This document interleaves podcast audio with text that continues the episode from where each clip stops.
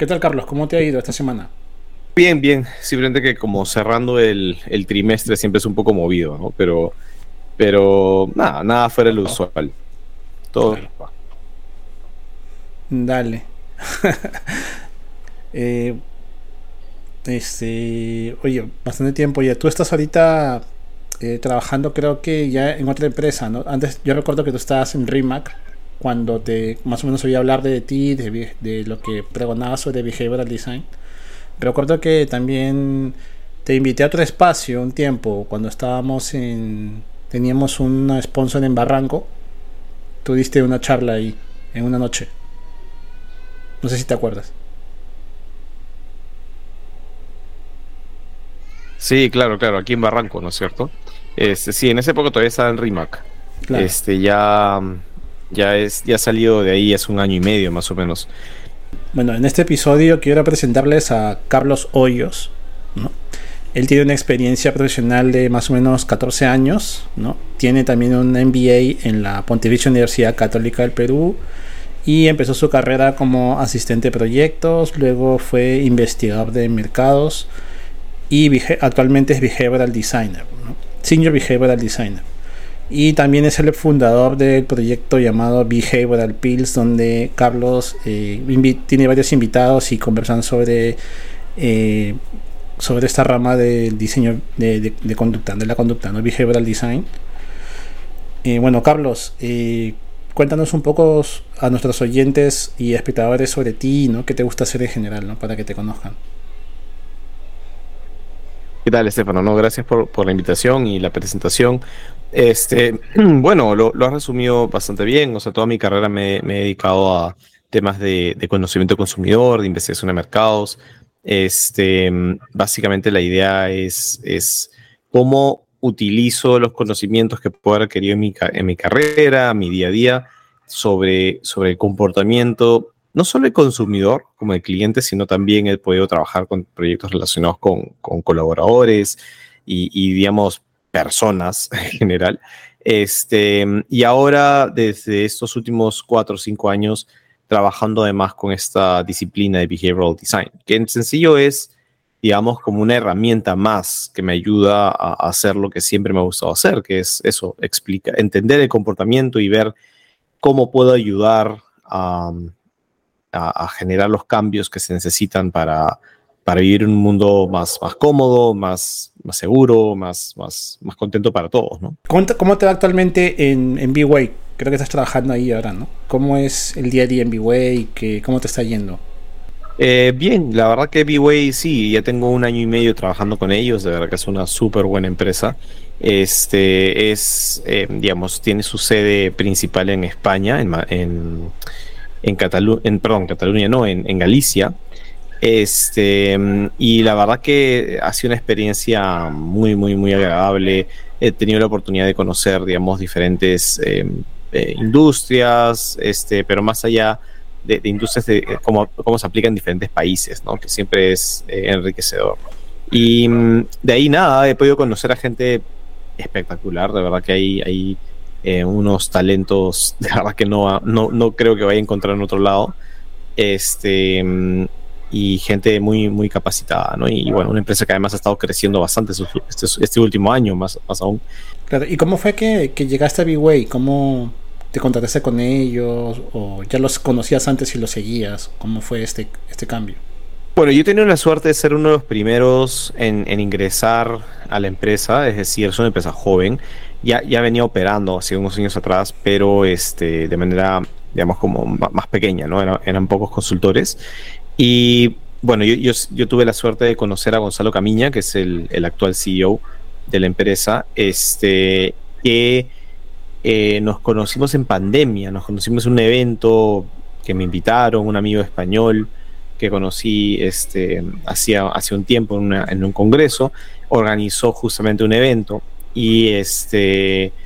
Y en ese evento estaba Gonzalo, estaba, estaba yo, otras personas, y, digamos, eh, congeniamos, tocábamos casi los mismos temas. Y ahí mantuvimos conversación hasta que un día Gonzalo muy buenamente me, me, planteó la posibilidad de trabajar juntos. Eh, yo en ese momento ya estaba en ritmo, pero estaba muy interesado en poder dedicarme mucho más tiempo a, behavioral science, a behavioral design, como que a un puesto que sea full time en eso, ¿no? En RIMAC yo he visto diferentes temas, eh, entre ellos eh, lideraba el equipo de behavioral design, pero lógicamente no era mi día a día. Entonces, nada, eh, se abrió la oportunidad y, de verdad que no me arrepiento. O sea, fue una, o sea, una experiencia muy bonita. Hemos tenido muchos retos y, y Gonzalo es un tremendo líder, así que todo, todo positivo. Suena genial, ¿no? Que todo este cambio y entiendo que hay bastante sinergia entre ustedes también, por lo que hoy, nos cuentas, ¿no? Y aparte, haciendo un paréntesis a este cambio que has tenido, ¿qué fue lo que a ti te motivó para entrar en esto del behavioral design, del diseño, de investigar, crear innovación? ¿no? ¿Qué fue lo que a ti te motivó inicialmente? ¿Cómo empezaste? Bueno, yo creo que siempre he estado medio metido en el tema. Es decir, este, hace no mucho tiempo, claro, yo tengo ya, desde pues, el inicio, ¿no? 14, por ahí años trabajando en, en, en, industrias, en el comportamiento consumidor. Y claro, UX, por ejemplo, no se hablaba hace, no sé, pues, será unos, eh, hace unos 7 años, 7, 8 años, ¿no? ¿no? No era algo que se escuchaba mucho en la industria aquí en Perú tenías las clásicas áreas de investigación de mercado, tenías las áreas de marketing.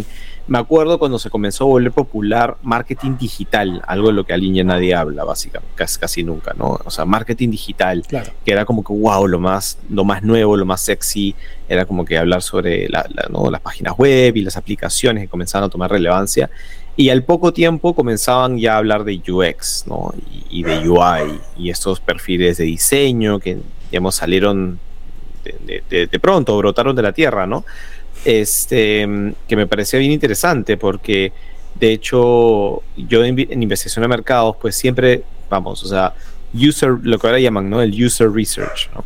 Eso siempre existió, o sea, no es, no es realmente nada, nada nuevo en ese sentido. O sea, yo recuerdo de practicando haber hecho estudios de usabilidad este, sin tener ese nombre y sin este eh, sin lo que se sabe ahora. O sea, vamos, se ha desarrollado mucho, eso definitivamente. Pero siempre hubo, ¿no? Siempre, siempre se hablaba mucho de cómo es que las personas interactúan con los, las interfaces, con las cosas, este, cómo logramos cada un objetivo. Entonces creo que siempre estuve metido en el mundo del diseño y demás, solo que no, no lo sabíamos, ¿no? Y no teníamos las herramientas y conocimiento que ahora se tiene.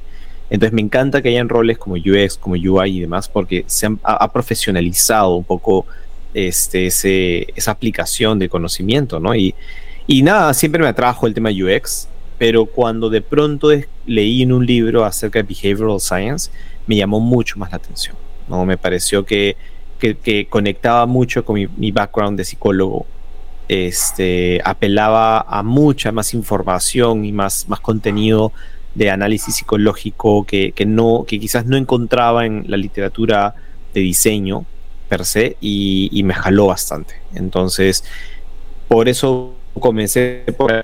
Sin embargo, siempre me he mantenido cerca de diseño, por eso yo me considero más un behavioral designer que un scientist, ¿no? Utilizo el conocimiento de las ciencias del comportamiento, pero para tratar de resolver problemas a través del diseño, ¿no? Y para los que nos están oyendo de repente que no entienden mucho sobre ciencia del comportamiento, ¿cómo lo podríamos resumir para que alguien que de repente recién está empezando o no entiende? ¿Cómo, Claro. ¿Se lo resumirías?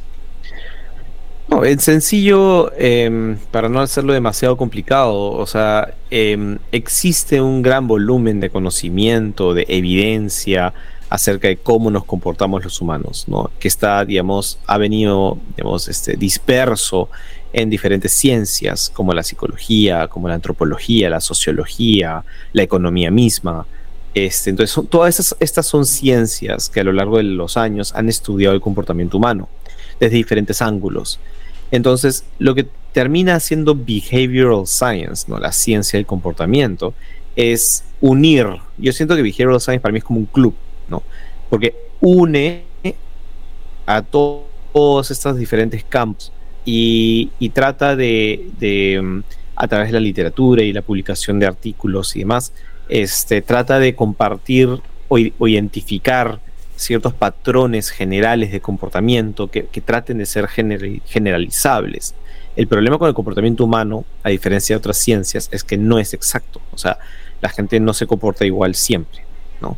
Sin embargo, sí existen ciertos patrones, ¿no? sí existen ciertas tendencias, cierta evidencia que el ser humano por su propia naturaleza, ya sea por evolución o lo que fuese, tiene ciertas reglas de comportamiento, ¿no? Eh, o, en cualquier caso su proceso de toma de decisión funciona de cierta manera. Que, que irónicamente una de las cosas que más se ha descubierto es que o sea, no somos predecibles, ¿no? Entonces es súper complicado, no somos tan racionales como pensábamos que éramos, ¿no? Entonces, este, eso complejiza el, estudio del comportamiento, pero justamente esta ciencia ayuda a, darle un poquito de luz, ¿no?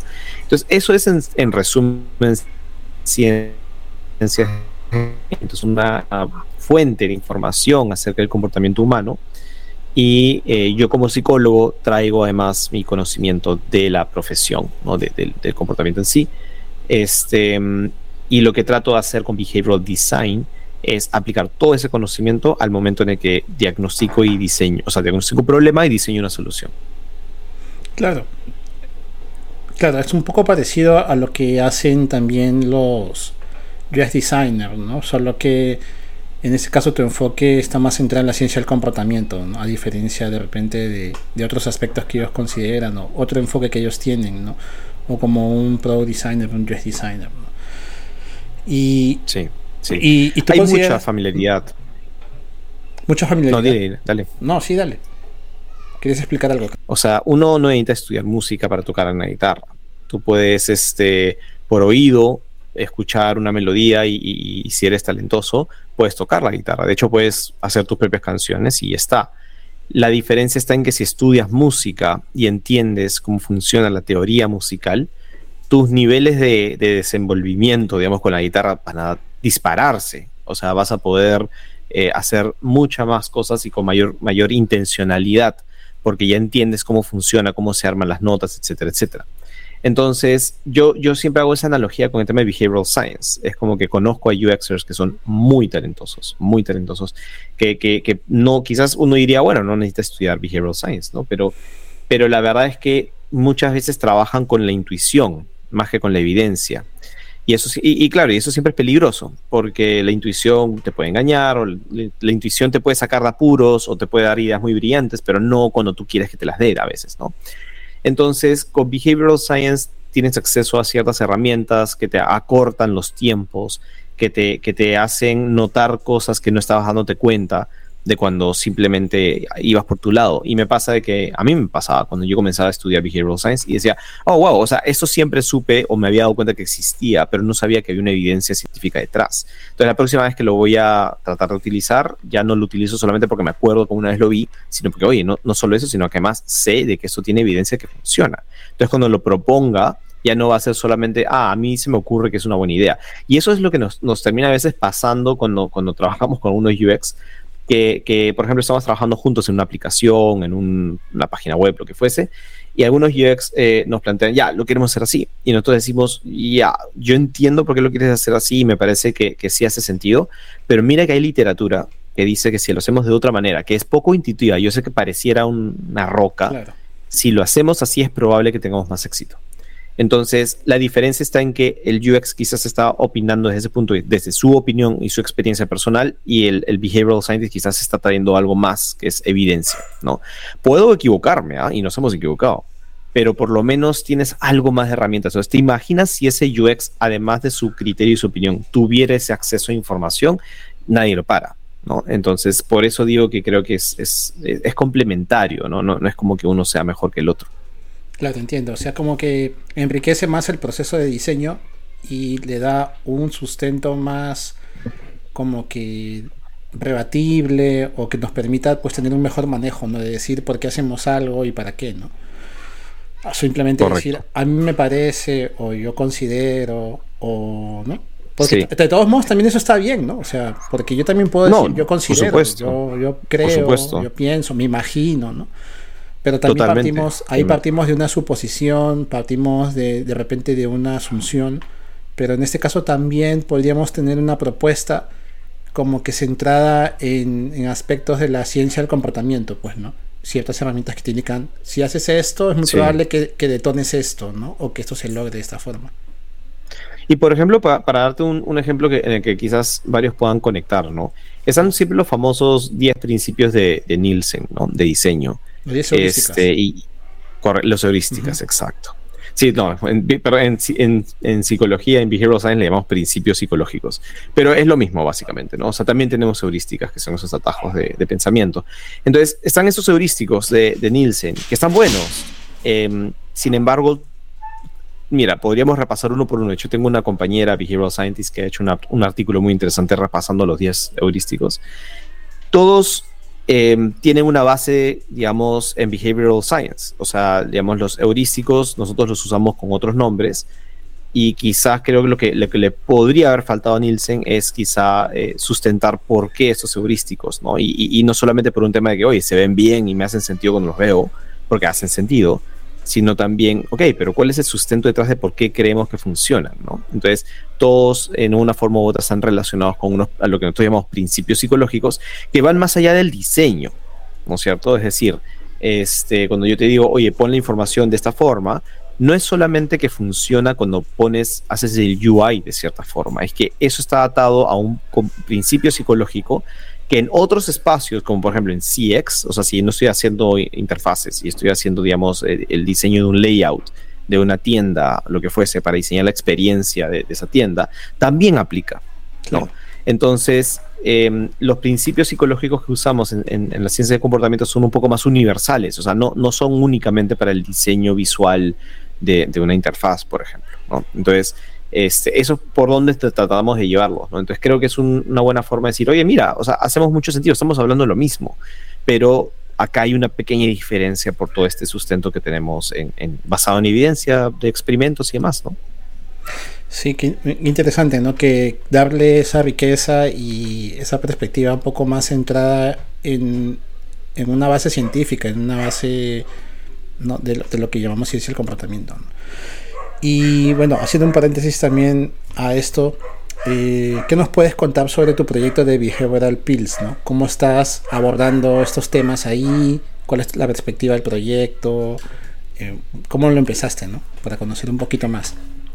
Sí, sí, bueno, nada, gracias por la pregunta, porque hace tiempo que creo que no, no, he, no hablado sobre eso, sobre, ni siquiera recuerdo una vez me han preguntado sobre cómo nació, pero Behavioral Pills nace en pandemia como muchas cosas han aparecido en esa, en esa etapa, ¿no?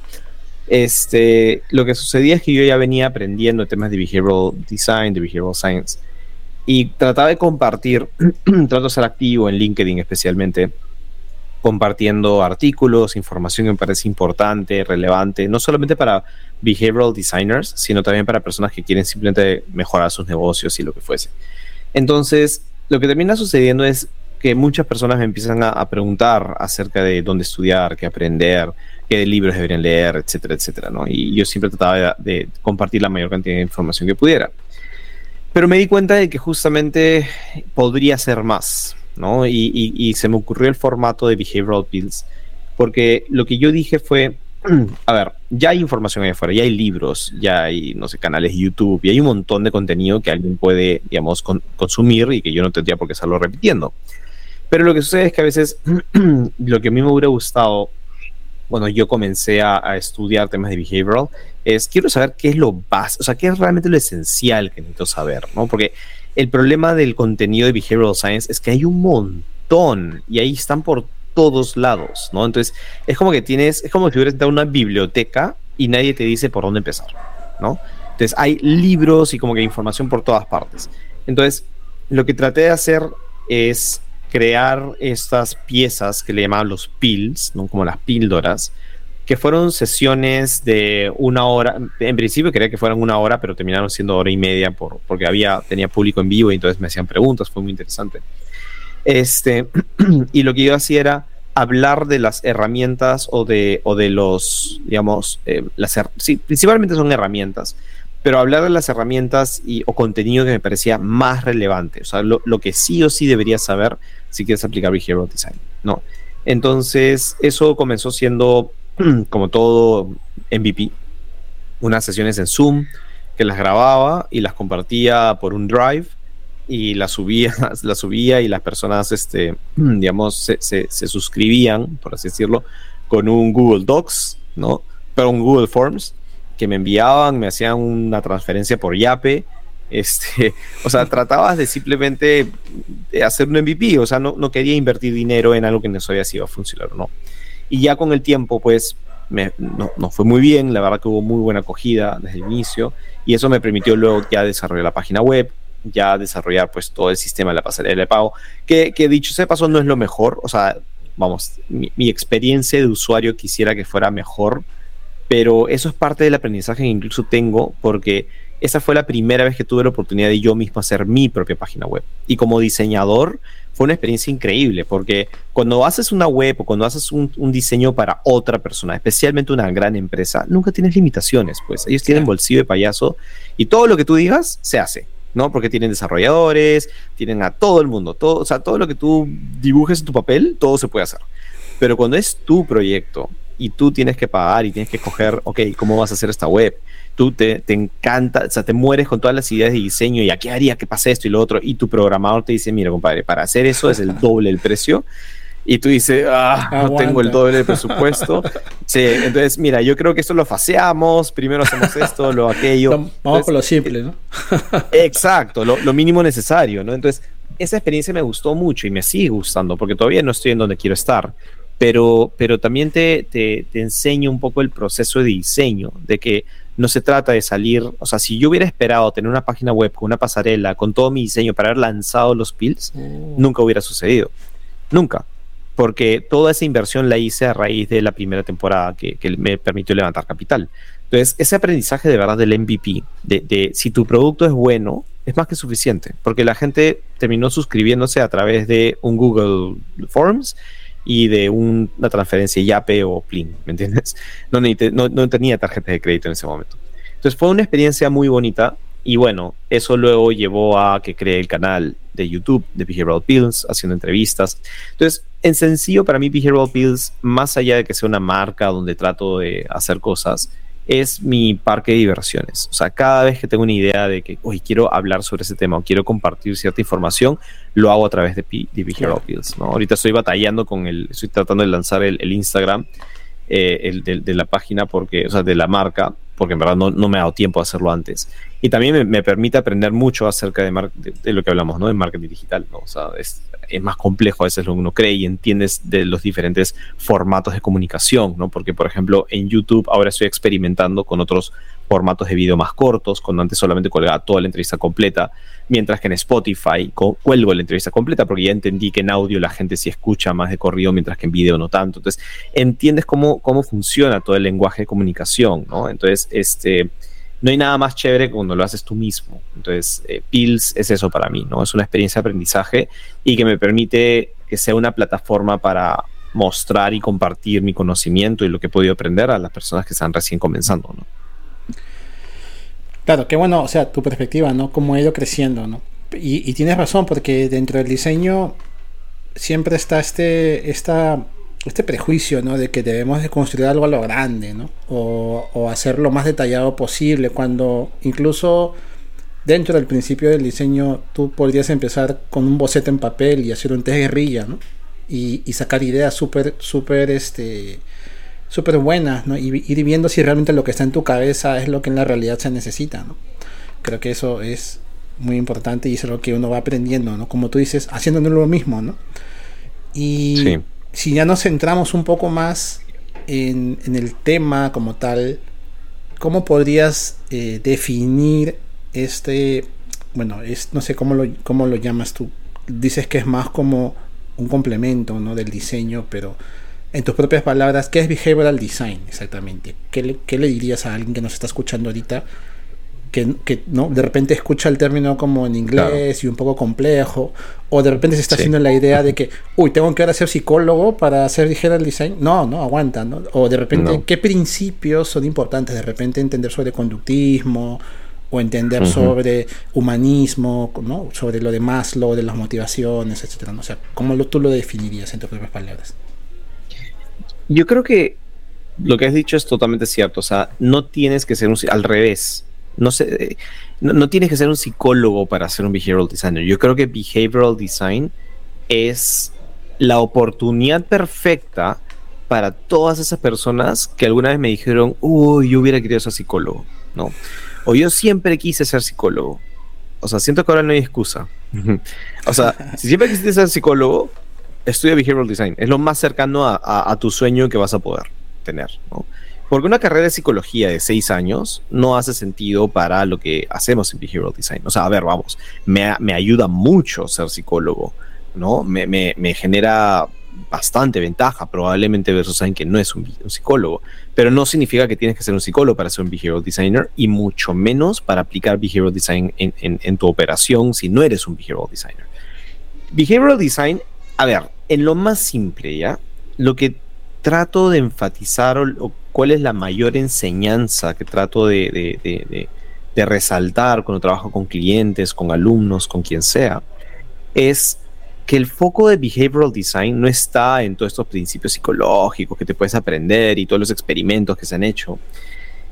Si tú entiendes que en tu negocio, que en, las cosas que haces, para lograr los objetivos de negocio que tienes al frente, existen comportamientos que, deben suceder para que esos, esos objetivos de negocio, digamos, se activen, entonces estamos por buen camino.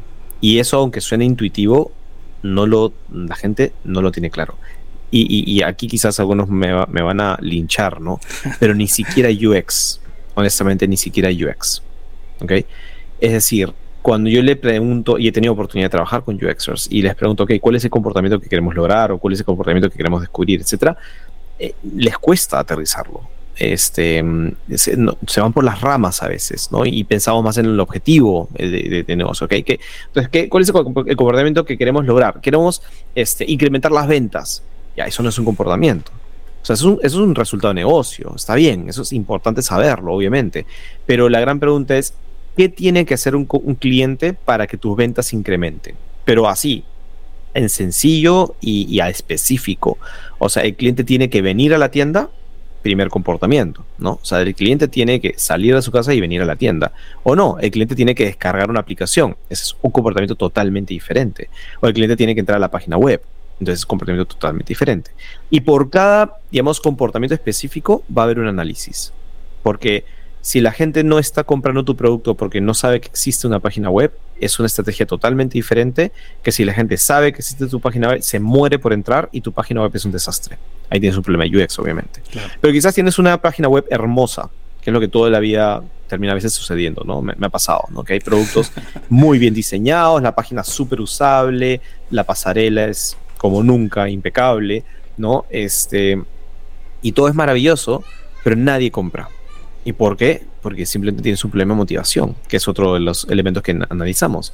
¿Y qué significa que hay un problema de motivación? Es que nadie, no hay un por qué la gente va a hacer un comportamiento. Entonces, esos tres ejemplos que te acabo de dar son ejemplos intencionales porque forman parte de una herramienta de análisis que utilizo que se llama Combi, que usamos en Behavioral Design, y que te estructura tu análisis. Y tú dices, ah, ok, esas son las tres grandes frentes que puedo, que puedo tomar en consideración. Entonces, a lo que voy con esto es, si tú primero no puedes, no logras entender que hay comportamientos que tienes que tener mapeados para que los objetivos de tu negocio funcionen, vas a estar perdido de aquí hasta la luna. O sea, vas a estar, vas a ser como mono con metralleta disparándole a todos lados para ver a qué le das, ¿no?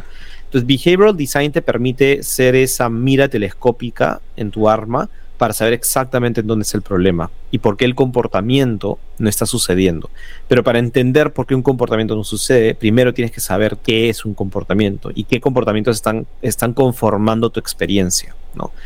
Entonces, este, es, es esa parte, aunque como te decía, suena intuitiva y suena lógica, Uf, no tienes, no te puedo explicar cuántas veces me ha pasado que me junto con clientes y es la primera pregunta que les hago y, ya no me pueden responder. Entonces, es lo que más les trato de explicar y, de enseñar cómo sus negocios están conformados por comportamientos. Entonces, eso para mí no tienes que ser un psicólogo, ¿no? Con un buen curso, practicando, entrenando tu ojo un poco, pues irlo desarrollando y ya lo vas complementando con literatura que te guste acerca del tema para luego entrar a la parte de diseño. Pero, pero behavioral design no es eh, un grupo élite, ¿no?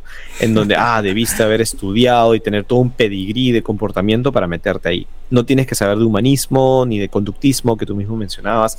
Hay obviamente influencia del conductismo psicológico, ¿no? Pero, pero no es, de ahí no nace.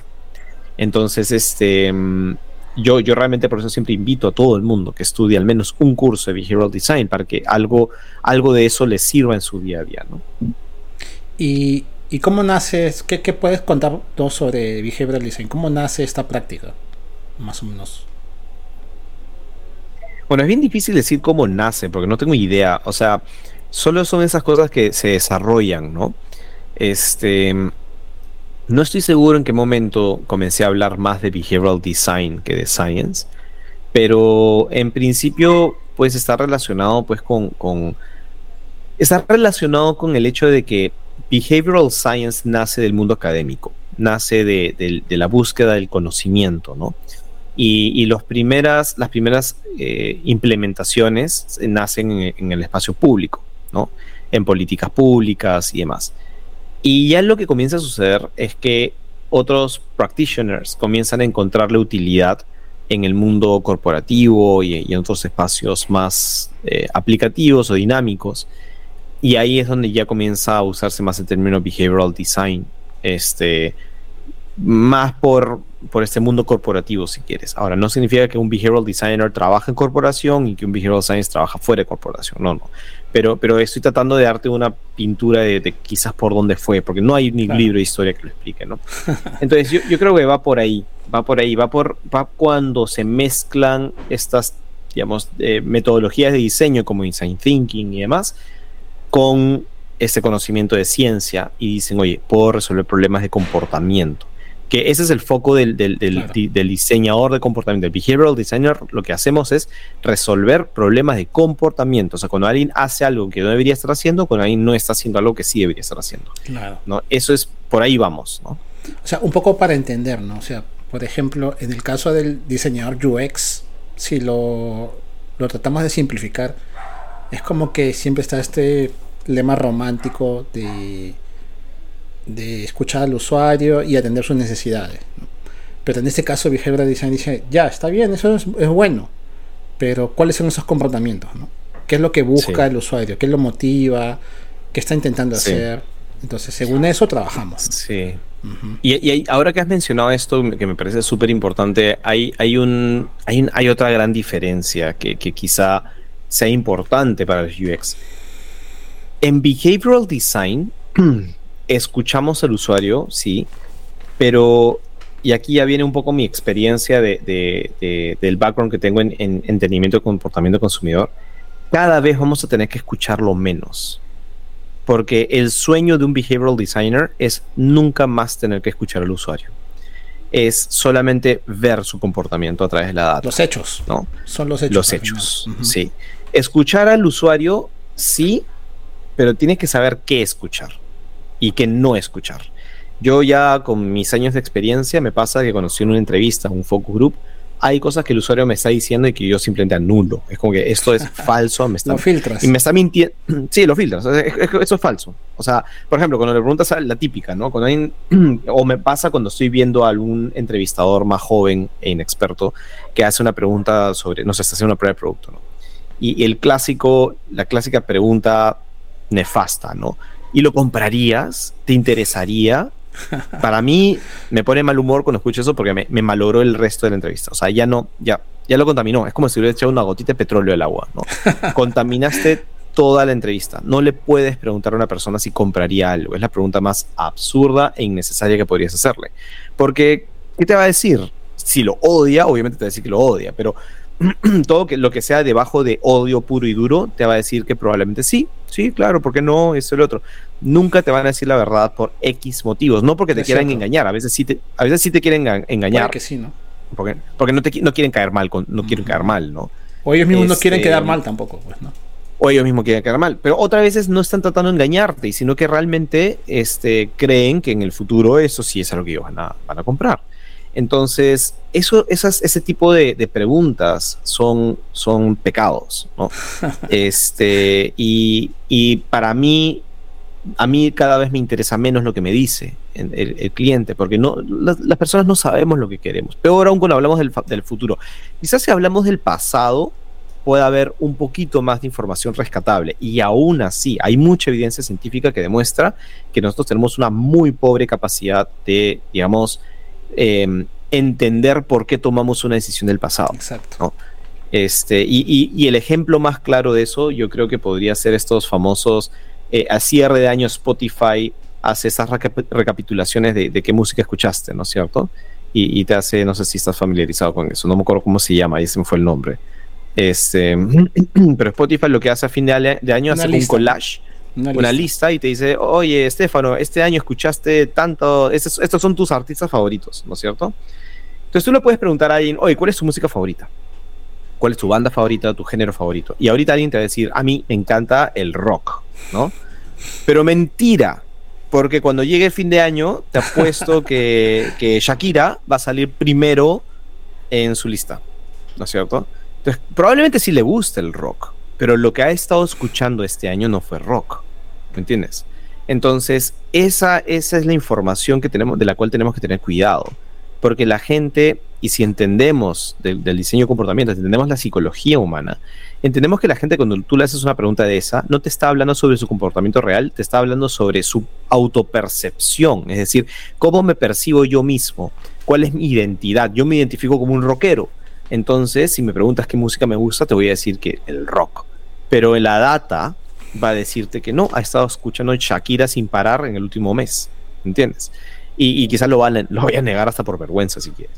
Entonces, a lo que voy con esto, a lo que voy con esto es, es muy peligroso preguntarle a la gente. Y por eso te, quizás me he tomado unos minutos aquí en enfatizar por qué esa, ese principio de escuchamos al usuario no es nuestra premisa como behavioral designers. Sí utilizamos metodologías de investigación declarativas, como entrevistas, encuestas y lo que tú quieras, pero con mucho cuidado, con mucho cuidado, con preguntas muy bien seleccionadas, porque es muy peligroso escuchar mucho al usuario. Lo mejor que puedes hacer con el usuario es mirarlo. Y me pasó con Behavioral Pills. Me pasó con Behavioral Pills. Este, ¿Ah, sí? ¿Cómo así? Claro que sí. Este, porque la primera temporada fue un éxito o sea, la primera temporada, lo, lo que lancé en el 2020, eh, perdón, fue el 2020 o 2020, 2021. En el 2021 lancé la primera temporada de Behavioral Pills y fue una cosa de locos. O sea, de verdad me pasaba el día entero eh, atendiendo pedidos, ¿no? De, de wow. gente que quería y yo estaba como loco y dije, wow, ¿no? Un éxito. Y dije, todo el mundo me pedía, ¿cuándo sale la segunda temporada? ¿Cuándo sale la segunda temporada? Yo quiero más, yo quiero más, yo quiero más. Y dije, listo, me hago la segunda temporada y me forro. Hice la segunda temporada, desarrollé, desarrollé la página web, desarrollé la pasarela de pagos, todo, todo, todo, todo, todo. Y todo el mundo, y comencé a hacer mis campañas de, de, de, anuncio, ¿no? Y ahí viene la segunda temporada, ¿no? Salió la segunda temporada y no tuvo ni de cerca el mismo, éxito que tuvo la primera, ni de cerca. O sea, le fue muy bien, pero no fue el éxito rotundo que tuve la primera temporada. Y tuve a mucha gente que me decía, que me preguntaba que cuándo, que me encanta, yo quiero, y avísame cuando salga, etcétera, etcétera. Y, y, después de haber hecho mucho análisis, porque yo dije, vamos, si la primera temporada fue muy bien, pero se me cayó por lo menos la mitad de los pasando? interesados de... o sea, mira, yo te diría, la mitad de, de, los, de las personas que me escribían o que, o que respondían mi formulario de, de Google no compraban la, los pills en mi opinión, porque no tenía la pasada, o sea, le interrumpí, o sea, el, el, flujo, ¿no? O sea, había mucho costo de fricción, ¿no? Este, les daba flojera hacerme una transferencia y, y yo decía, si tuviera una pasarela de pagos, eso sería inmediato. Pero ya con la, y cuando yo dije, ahora con la pasarela de pagos, esto va a ser una locura, o sea, cada, no sé, pues perderé solamente dos de cada diez en vez de cinco de cada diez. Este, y no, teniendo pasarela, teniendo página web, teniendo todo más automatizado, o sea, todas las normas UX cumplidas, check, ¿no? Mi experiencia mucho más seamless, eh, todo hermoso y todo lo que tú quieras. Este, y no. Y bueno, ahí mi conclusión, creo que había muchos factores, ya la pandemia había terminado, ya este, probablemente ya había una, había menos novedad sobre el tema, etcétera. Lo que quiero llegar con esto es, si yo, yo guiándome lo que mis usuarios me pedían, no me dio el fruto que yo esperaba. Entonces, lo mejor que en ese momento hice fue mirar la data y mirar cómo se estaban comportando en las redes, cómo se estaban comportando en mi página web, eh, tratar de entender en dónde se estaban cayendo, más que estarles escuchando, ¿no? Entonces, por eso te decía, totalmente, por eso te decía, cuando la data sea más accesible y más fácil de analizar, es, ese va a ser el, la fuente donde vamos a tener que entender a nuestros usuarios, ¿no? Lanzar algo pequeño y barato y ver qué diablos pasa. Porque eso de estar haciendo un montón de research previo a un lanzamiento te va a ayudar hasta cierto punto, pero no te garantiza el éxito, ni de cerca, te lo seguro. Creo que tienes razón, ¿no? O sea, lo más crítico es, incluso a veces, parecería ir en contra de UX o de estos principios de design thinking, ¿no? De intentar predecir, ¿no? O sea, todo lo contrario, o sea, lanzar algo como un lean startup, ¿no? Tirarlo al, a la jungla, ¿no? Tirarlo al mercado y ver cómo se comporta. ¿no? Creería que de repente a veces es, dentro de este pensamiento es un poco, no todo el tiempo hay que estar eh, diseñando para predecir, sino diseñar algo básico, eh, de repente un MVP bien sencillo, que cumpla de repente un criterio necesario y ya, pum, lánzalo. No esperes, ¿no? No esperes a que, a que sea perfecto, ¿no? Creo que sí. Totalmente. Yo contigo. Yo estoy totalmente de acuerdo con eso. Y, también eso ha sido, creo que en parte, el éxito, entre comillas, para mí, a mi nivel de éxito, si quieres, de lo que ha sido eh, el resto de mis productos de Behavioral O sea, el, canal de YouTube de, de Behavioral eh, yo adrede he dejado todos los videos como estaban, como los lancé, para, porque quiero que sean evidencia de cómo, cómo comienzas. O sea, yo, por ejemplo, tengo un podcast o un video podcast en el canal y comencé con Zoom. Y porque, claro, o sea, yo dije, oye, cómo hago un podcast, comencé a averiguar los micros y las cámaras y dije, ah, su madre, acá hasta que pueda poner esta vaina. Dije, ¿qué dije, ¿qué necesito? Necesito una Mac, no necesito un micro, tengo un micro en mis audífonos y tengo una cámara en mi computadora, ¿no? ¿Y dónde puedo grabar? Tenía Zoom. Dije, wow, grabo en Zoom. Pues. este, y, las primeras entrevistas las hice en Zoom y grababa y me comencé a dar cuenta de que, oye, este, pucha, no me gustaba porque el Zoom decidía en qué momento cambiaba de cámara, etcétera, etcétera, ¿no? Este, la calidad no era muy buena, ni el audio ni el video, pero tú sabes, las primeras entrevistas, la primera entrevista que tengo con Eric Bakovic, por ejemplo, un amigo mío, experto también en esos temas, es el video que más visualizaciones tiene en mi canal hasta la fecha. No, bueno, de las entrevistas, porque hay otros videos que tienen más, pero de las entrevistas. Y y eso me dio como la, energía y las ganas de seguir dándole, ¿no? Entonces continué con, con Zoom hasta que un día fue un desastre y, tuve un serio problema de red y descubrí otra plataforma que se llama StreamYard y que me encantó y comencé a hacer StreamYard. Y ah, muy chévere con StreamYard. Y dije, oye, yo creo que me puedo comprar un micro, ¿no? Ahora que eso veo que eso funciona, pues me compro mi micro, ¿no? Oye, yo creo que me puedo comprar este, una cámara mejor, me compro una cámara mejor. Este, y, pero sigues haciendo, o sea, sigues haciendo, sigues haciendo feedback, ¿no? Este, y luego dices, oye, ya, ahora voy a mejorar un poco el diseño de, mis, de, mi página. Entonces contraté a una amiga mía que es diseñadora gráfica y me ayudó a, rehacer mi logo, a, rehacer todo. le, le hice un rediseño toda mi, estética. Y eso me ayudó para tener mejores imágenes eh, eh, de lanzamiento de, de, de, los productos. Entonces, vas mejorando conforme vas dándote cuenta que tiene éxito. Si yo hubiera esperado tener todo perfecto, hubiera contratado a mi amiga, hubiera gastado un montón de plata en algo que ni siquiera sé si funciona. Claro. Y, y, también vas viendo que, a qué reacciona la gente. Si la gente te dice, la gente ve más eh, videos sobre un tema o sobre otro. Entonces, quizás tú quieres hablar sobre el tema A, pero nadie reacciona al tema A. Entonces tú tienes que decir, ya, ok, yo quiero hablar de esto, pero quizás hago uno o dos videos sobre esto, pero tengo que hacer cinco otros videos de otro tema que la gente sí le interesa. O sea, por ejemplo, el video que más visualizaciones tengo y de lejos es cuando hablé sobre el final, la final del Mundial de Fútbol. Y ahí dije, ala, o sea, hablas de fútbol y te llenas de, de, ¿no? de visualizaciones. Claro, yo, yo escogí no hacerlo porque no me interesa hablar de fútbol, pero, pero fue interesante, fue un insight interesante. Dije, oye, si quiero levantar mis, mis vistas, eh, sin embargo, fue interesante porque tuve más visualizaciones, pero menos suscriptores no convertiste por ese video. Correcto. O sea, no tuve tantos suscriptores como el rato de suscripción versus visualización no era tan fuerte como otros en el que sí tenía entrevistas donde sí tenía mucho más suscriptores a pesar de tener menos visualizaciones. Entonces, a mí no me interesa que tenga muchas visualizaciones. O sea, sí es, sí es parte de lo que te interesa en YouTube, pero suscriptores para mí es lo más importante en ese momento.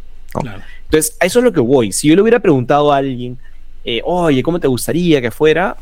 Está frito, pues. Tienes que probar y vas leyendo a la gente. Eso es para mí cómo, cómo voy aprendiendo yo ahora, ¿no?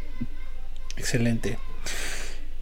Y ya que hemos ampliado el tema, ¿tú consideras que o sea, yo entiendo que hay bastantes ventajas en entender behavioral design, pero podríamos hablar de que hay desventajas o probablemente podríamos decir brechas de repente. O sea, si hablamos de ventajas y de ventajas o brechas de behavioral design, ¿cuáles serían para ti? Mm, tendría que entender más, quizás, o, ejemplos, ¿no? De, brechas de otras disciplinas. No sé si tanto se me ocurren ahorita como brechas en behavioral. A ver, hay un gap que yo noto en behavioral designers que, que, que sí creo que UX lo ha explotado hermosamente, que es todo lo que es UI. ¿No? y el diseño y diseño gráfico en sí. Eh, no sé si me estoy equivocando, pero en mi experiencia personal, cuando he, cuando he visto a UXers contratados o cuando veo que buscan a UXers o cuando conozco a UXers, no voy a decir que todos, pero una buena mayoría dominan muy bien el diseño visual, ¿no? O sea, te saben armar una página web, te saben armar eh, piezas de comunicación y, que podrían ser mejores con un profesional de la, del diseño gráfico, sí, pero que son de decentes para mucho más arriba, ¿ya? Eh, y yo creo que ese es un factor muy importante del éxito de UX. Este, a pesar de que muchos UXers estarán en, desacuerdo conmigo en que un UXer no tiene por qué saber diseño gráfico, ¿no es cierto? Pero creo, creo que su propia lectura del mercado los ha llevado por ese camino. Porque veo que las empresas valoran mucho cuando un UX te puede presentar visualmente algo. Que es algo que los behavioral designers no, no, no, de verdad no podemos hacer. O sea, no, no, no venimos con ese entrenamiento. Entonces yo siento que ahí hay un gap bien fuerte. Porque los behavioral designers a veces también queremos, no sé, dar unas ideas para lo que fuese. Y cuando mostramos, ah, se ve medio tosco, se ve medio como que no. Entonces no genera ese impacto, más aún sabiendo que todo entra por la vista, ¿no? Claro. Entonces, Em, ahí el tema, el tema es medio, o sea, e, esa brecha la podría haber. Es polémico, ¿no? no, polémico, porque también a veces eso puede sumar, o sea, jugar en contra, ¿no? Porque como, como justo hablábamos de este principio, ¿no? No necesitamos hacer tanto para predecir algo, sino lancemos algo así simple y veamos si funciona. Leamos, hagamos esa lectura. Entonces de repente viene alguien abanderado por ese lado de UX que tiene un montón de skills en, UI desarrollados y dice, oye, pero así se puede ver súper hermoso. Y a veces compran esa idea más que la otra idea de, oye, lancemos algo aunque no esté tan bonito, pero es productivo, ¿no? Y funciona. Sí, sí, coincido contigo. Es eh, eh, coincido contigo. Creo que lo que han logrado en algunos casos es poder abaratar el diseño gráfico. ¿no? Es decir, eh, incluso si decimos vamos a hacerlo en cartulina, literalmente en cartulina. Este, he visto UXers o UIs que esa cartulina es una obra de arte, ¿no? Entonces, eh, a eso es un poco lo que voy. Em, no estoy diciendo que tienes que saber diseño gráfico, pero creo que han sabido capitalizarlo. Y, y coincido contigo eso lo voy a decir hasta, hasta los últimos vídeos, el, producto es el que manda, o sea, el producto es rey. Si el producto realmente resuelve una necesidad, aunque sea estéticamente horrible, igual la gente lo va a ver. Este, Netflix y, demás plataformas, no, ya muchos no lo recordarán quizás, pero no eran muy usables, su UX y su, no, no era lo máximo cuando comenzaban a salir, hasta hace no mucho este, Amazon no era para... Y, hasta a veces creo que no es tan fácil, creo que nos hemos acostumbrados a usar Amazon, que es diferente, ¿no? Sí. Este, y aún así la gente lo... Correcto, eh, correcto. Pero la gente ya, sabe cómo usarlo, ¿no? Y, bacán, y, nadie se queja, ¿no? Este, y así puedo probablemente enumerar una serie de, de aplicaciones y demás que quizás no fueron muy intuitivas cuando las vimos por primera vez, pero que luego nos usó y además queremos usarlo tanto, es un producto que tanto queremos, que nos, comemos el, problema de UX, ¿no? Entonces, no es necesario que sea hermoso, es cierto, pero quizás sí hay un mínimo de estética que podría ser, digamos, este, decente como para no tampoco ahuyentar. Yo creo que ahí está el tema, ¿no? Que por lo menos la estética no te ahuyente, ¿no? Eh, eso, eso podría ser. sí, creo que sería bueno buscar un equilibrio también, como mencionas. Y según tu experiencia, ¿hay algunos factores éticos que deba seguir un behavioral designer? Porque recordemos que hablamos de, intentar modificar comportamientos, ¿no? Y eso puede a veces sonar medio malévolo, ¿no? Como... yo, te diría que son los mismos estándares estéticos, eh, estándares éticos que yo le exigiría a cualquier marketero, a cualquier publicista, a cualquier UX y a cualquier persona que trabaje en el mundo de, de ventas de una forma u otra. Eh, yo, yo estoy súper consciente y, muy al tanto de que todo este tema de behavioral design genera mucho ruido desde la parte estética, eh, ética. Perdón. Sin embargo, a ver, si entendemos que, oye, lo que estás haciendo es influir eh, o tratar de modificar el comportamiento de alguien a través del diseño de ciertos estímulos que, influyan, ¿no? que, que alteren la manera que toman decisiones, honestamente esa definición se, la podemos remontar a los inicios de la publicidad. O sea, la publicidad es manipulación pura y dura. O sea, no hay, no hay más vueltas que darle. O sea, la publicidad lo que, lo que siempre trato y trata de hacer es em, a través de estímulos visuales, auditivos, olfativos, lo que tú quieras, em, generar una impresión o generar una alteración en la percepción de la persona sobre una marca para fomentar un comportamiento de compra, ¿no? Entonces yo veo un banner muy atractivo, muy estimulante, que quizás está tratando de generar esta especie de ¿no? efecto de top of mind, que, en, behavioral science llamamos el availability effect, ¿no? Que es decir, cómo logras de que un estímulo se, se, sostenga en tu mente de manera que sea la primera pieza de información que accedas a él cuando pienses en el tema. Entonces, cuando yo pienso en una gaseosa, quizás pienso en Coca-Cola, ¿no? Porque está posicionadísima, ¿no? Por los años de estímulos constantes que he tenido de Coca-Cola. Entonces, em, es, es, el mismo nivel de manipulación. De hecho, para mí, los publicistas y marqueteros son los primeros behavioral, los primeros behavioral scientists, ¿no? Muchas de las cosas de las que ahora explicamos en behavioral science se han venido aplicando en el marketing y publicidad. Entonces, desde ese punto de vista, eh, esperaría lo mismo de la ética de un marketero que de un behavioral designer. Mm, qué bueno, para entenderlo un poco, porque es bueno aclarar esos puntos. ¿no? Y ahora, siendo behavioral design de repente como un complemento o un proceso, como complemento de otros procesos, podemos, no sé cómo podemos decirlo hasta ese punto. Eh, ¿En qué otros procesos tú consideras que es importante que deberíamos llevar behavioral design? Porque justo estaba viendo contenido que compartías en Behavioral Pills y hablabas, o no sé si fue una publicación, y hablabas sobre eh, behavioral design en el transporte, por ejemplo, ¿no? en las calles, en la señalización. Claro. Para que la gente aprenda, por ejemplo, a, a cruzar la, a cruzar las bueno las vías o a, respetar las señales ¿no? o sea ¿qué otras formas, bueno, si deseas hablar sobre eso, pero aparte de eso, ¿qué otras formas tú consideras que son importantes en donde deberíamos aplicar esto? Bueno, ese es un tema bien, bien importante y delicado para, para mí, para nosotros en tema de behavioral design, porque em, no queremos parecer sobreambiciosos, pero lo cierto es que behavioral design se puede aplicar a, cualquier entorno donde existan seres humanos. ¿no? Este, entonces, lo que tú cuentas, eso de temas, ¿no? Temas de, comportamiento vial, es un comportamiento, si quieres clasificarlo de una manera, de, política pública, ¿no? O de, o de espacios públicos, ¿no? Como lo podrían ser el pago de impuestos, como lo podrían ser el comportamiento prosocial, ¿no? De donaciones. Ahora, por ejemplo, después de todo el tema de las lluvias y más que hay todas estas campañas de donaciones y de pedido de apoyo, gran pregunta de por qué más limeños, más peruanos no, no, no apoyan más.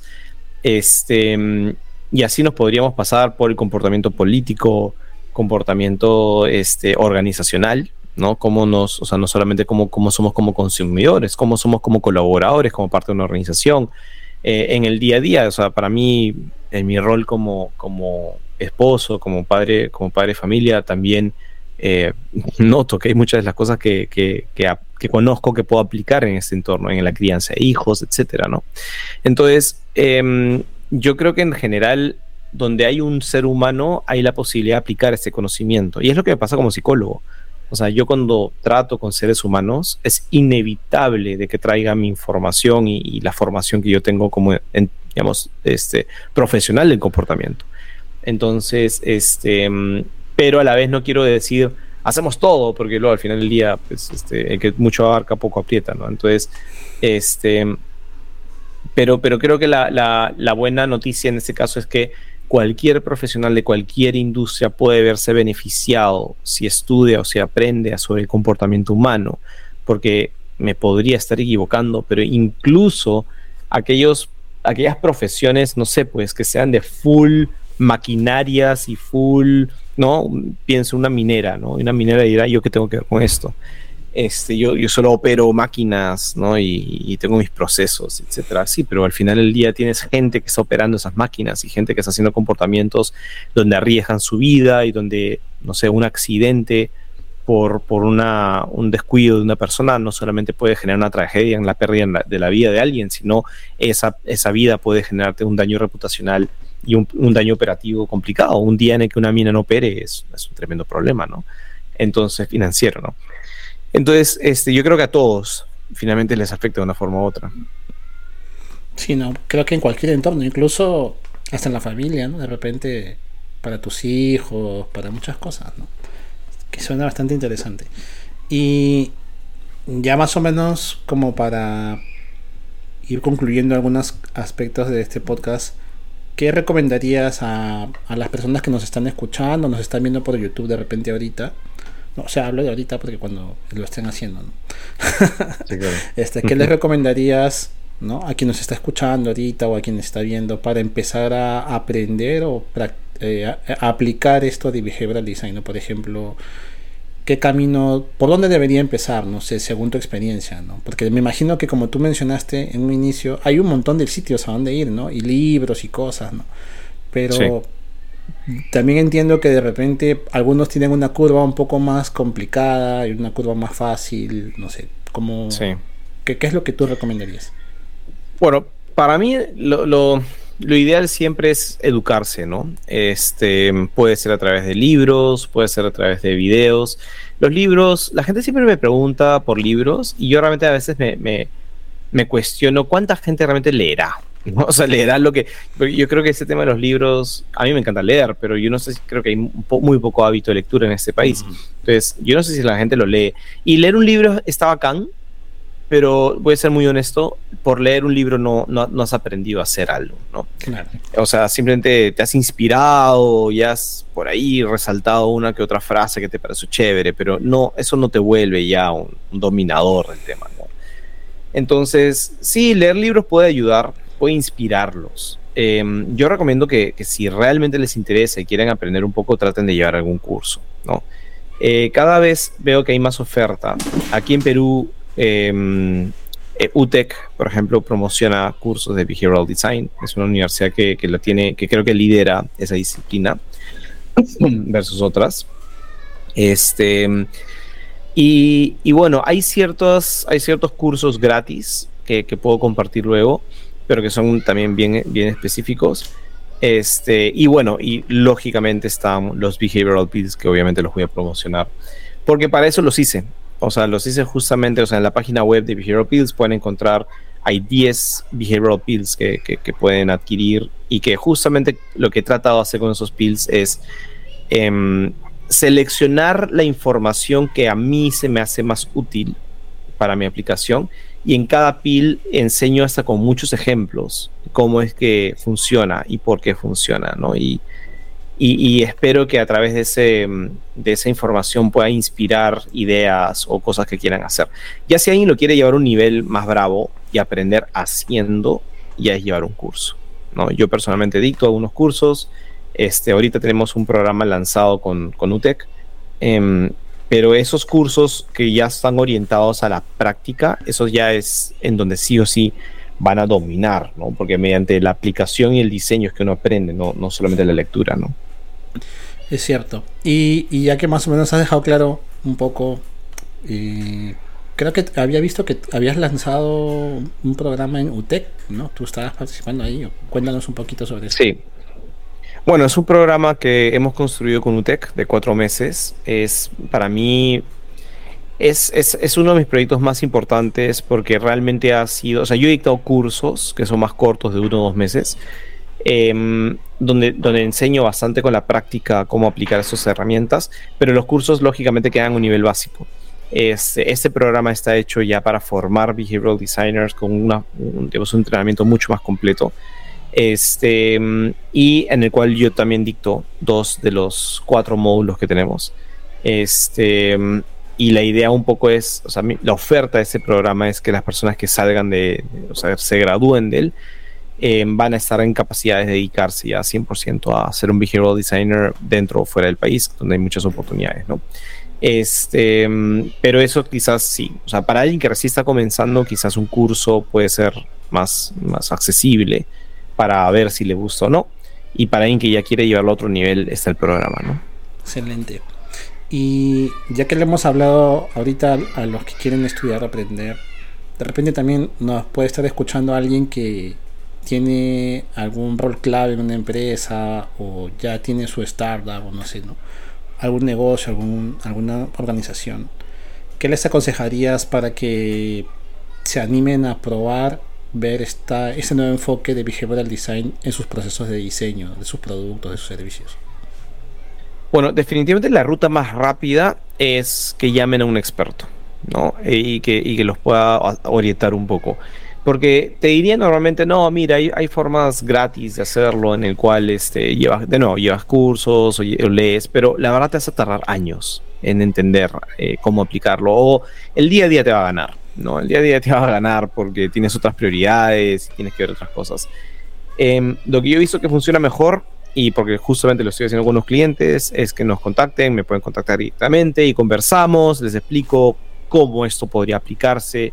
Este, obviamente, pues estas primeras reuniones no tienen costo, obviamente, ¿no? Entonces, es como que podemos conversar con ellos y tratar de, de explicarles cómo esto podría funcionar, desde dónde Behavioral Design podría aplicar para sus negocios y ya luego decidirán si quieren eh, una consultoría o quieren un acompañamiento o quieren un entrenamiento. Hay diferentes formas de ayudarlos, ¿no? pero, pero sí recomiendo mucho ese camino, porque la verdad que el otro va a tomar demasiado tiempo y puede tener el riesgo de que al final quede simplemente en el tintero, como muchas cosas en, nuestra chamba, ¿no? Entonces, sí, sí tener un buen acompañamiento, que te, que te orienten. Y, y, de hecho lo estamos haciendo ahorita con una empresa muy importante del país, en donde estamos acompañando a uno de sus equipos este, en, en el día a día. Entonces tenemos un, una, digamos, un programa contratado muy interesante donde es una, más que una consultoría, es como un acompañamiento, como te decía. Entonces, ellos lideran el proyecto, pero nosotros estamos ahí acompañándolos y, dándoles guías. Y, y, me, da mucha, me, me, da mucho gusto verlos porque noto cómo realmente interiorizan lo, lo que les estamos compartiendo y ellos mismos lo, lo, aplican ya por su propia cuenta. Entonces, me parece que es como tener esa especie de, bicicleta con rueditas, ¿no? Y ya luego le sacas las rueditas y la bicicleta anda. Y por mí genial, yo encantado. O sea, yo no pretendo estar pues metido cinco años en una empresa para, para ayudarla, ¿no? O sea, quiero lo más rápido posible para luego irme a otra empresa y así ayudar a más gente, ¿no? Claro. Entonces, yo, yo sí recomiendo eso. Recomiendo el, el acompañarte a alguien que sepa. Excelente. ¿Y crees que haya alguna fricción en el, en el proceso de adopción? O sea, por ejemplo, eh, que otras consideraciones hay que tomar en cuenta, ¿no? Pues de repente hay empresas que todavía ni siquiera tienen un área de diseño o UX sí, designers. Sí. En, eso, en eso mismo estaba pensando. Sí, en eso mismo estaba pensando. Definitivamente yo creo que el nivel de madurez de una empresa con respecto al, al, al chip de diseño y más aún al chip del Human Centered Design, o sea, el diseño centrado en el usuario, eh, eh, o más que el usuario en el humano, ¿no? Este, creo que eso sí es súper importante. Porque en mi experiencia, los retos más grandes que he tenido de consultoría ni siquiera son los retos de diseño per se, o de diagnóstico o entendimiento, son los retos, los retos políticos internos, ¿no? De, en el que tienes muy buenas ideas, has hecho un muy buen diagnóstico, o dices, este producto no va a funcionar, por más behavioral que le metas, ¿no? Tenemos que empezar de nuevo, o lo que fuese, y chocarte con esas puertas políticas es súper complicado. Es súper complicado. Y ahí, ahí se muere todo, ¿no? Entonces, sí creo que es importante que empresas que están, ya, ya tienen una gerencia, y voy a decirlo con nombre y apellido, ¿no? Que tienen una, una gerencia, una alta gerencia, que ya entiende la importancia de, de, diseñar pensando en las personas y no pensando en el producto que, que, que, se te ocurrió, este, eso hace la diferencia. Y he trabajado con empresas que sí lo tienen, que sí lo entienden, y, de verdad se nota la diferencia. Y con empresas que no, y que están perdiendo su plata y su tiempo. Es cierto. Qué bueno, qué bueno saberlo, qué bueno aclararlo también. Y nada, bueno, creo que hasta aquí llegamos. Eh, no sé, ¿tienes algunas últimas palabras para cerrar este podcast que te gustaría compartir o decir? Bueno, en verdad, lo mismo que hemos estado un poco conversando, animarlos a, a, que, a que se informen un poco sobre behavioral science, sobre behavioral design. Hay, muchas cosas que, que, creo que pueden encontrarle utilidad. Así que lógicamente invitarlos a que exploren Behavioral Pills, en donde creo que van a encontrar información interesante, pero fuera de eso, este, que, que sean curiosos nada más y que, y que siempre recuerden que detrás de todo lo que están haciendo hay humanos. Y los humanos tenemos ciertas... Es importante entendernos, entender cómo funcionamos. Excelente. Muchas gracias, Carlos, por, por este podcast. La verdad que me llevaba un montón de cosas también. Y espero que también todos los, quienes nos están escuchando y viendo por YouTube también eh, hayan, hayan sentido que esto es algo muy productivo y que les ayude mucho a tomar ya esa decisión de, de entrar a este mundo del, del, diseño de comportamiento, behavioral design. Y nada, no sé si por dónde te pueden ubicar, Carlos, si alguien se anima a ver tus cursos, estudiar, cómo pueden encontrarte.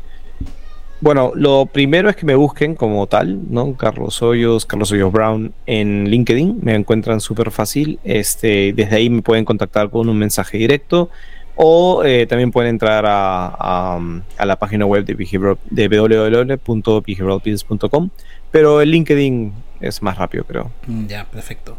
Muchas gracias, Carlos, de nuevo. Y bueno, eso ha sido todo en este episodio. Espero que les haya gustado y así que les invito a, verlo en, bueno, quienes están escuchándolo por bueno, Spotify, uno de estos canales de podcast, los invito a ver este video por, por YouTube, ¿no? Ponen youtube.com slash intuitiva y a quienes están viendo en YouTube también, ¿no? Búsquenos en Spotify, ¿no? También estamos en Apple Podcast, en Amazon Music, bueno, en todos los canales de podcast. Ahí espero que pues, sigamos compartiendo por ahí. Así que nos vemos. Chao. Chao, chao, chao. Muchas gracias.